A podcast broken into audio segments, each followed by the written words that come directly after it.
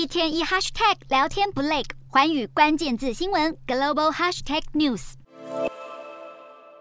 东南亚各国领袖聚首金碧辉煌的宫殿内，今年由柬埔寨主办的东南亚国协首脑峰会，当地时间十日在首都金边拉开序幕。本次峰会探讨的区域议题包括缅甸军政危机、南海争端与疫情经济复苏。今年会议主席柬埔寨首相洪森表示，峰会主要目的是促进东南亚地区的和平稳定与繁荣，因此外界预计如何解决缅甸暴力冲突将会是峰会重心。除了东南亚区域议题外，本次峰会也有多名国际政要参与，聚焦乌俄战争、美中竞争、朝鲜半岛安全与气候变迁等国际议题。峰会正式开幕前，代表乌克兰出席的乌国外长库列巴就与东协签署友好协议书，加入东南亚友好合作条约。而乌克兰加入条约，并不代表东协有义务向乌克兰提供援助，不过却象征着东南亚国家支持乌克兰主权独立和领土完整，反对任何武力侵略与威胁。另外，官方已经证实，美国总统拜登。与日本首相岸田文雄和南韩总统尹锡悦计划在最后一天十三日举行美日韩三方领袖会谈，主要讨论北韩导弹挑衅、台海紧张升温与三国增强防卫合作。至于近年来寻求与东协巩固关系的中国政府，则是派遣国务院总理李克强出席峰会，这是李克强自疫情爆发以来首次出访，也是他卸下总理职位前最后一次参加东协会议。柬国总理洪森还特地为李克强举行隆重的欢迎仪式，彰显中国是柬埔寨主要的投资者和援助者。李克强此行与柬埔寨政府签署十几项援助和建设方面的合作，不难看出东南亚在国际社会中地位日益显著，成为美中等国频频拉拢的对象。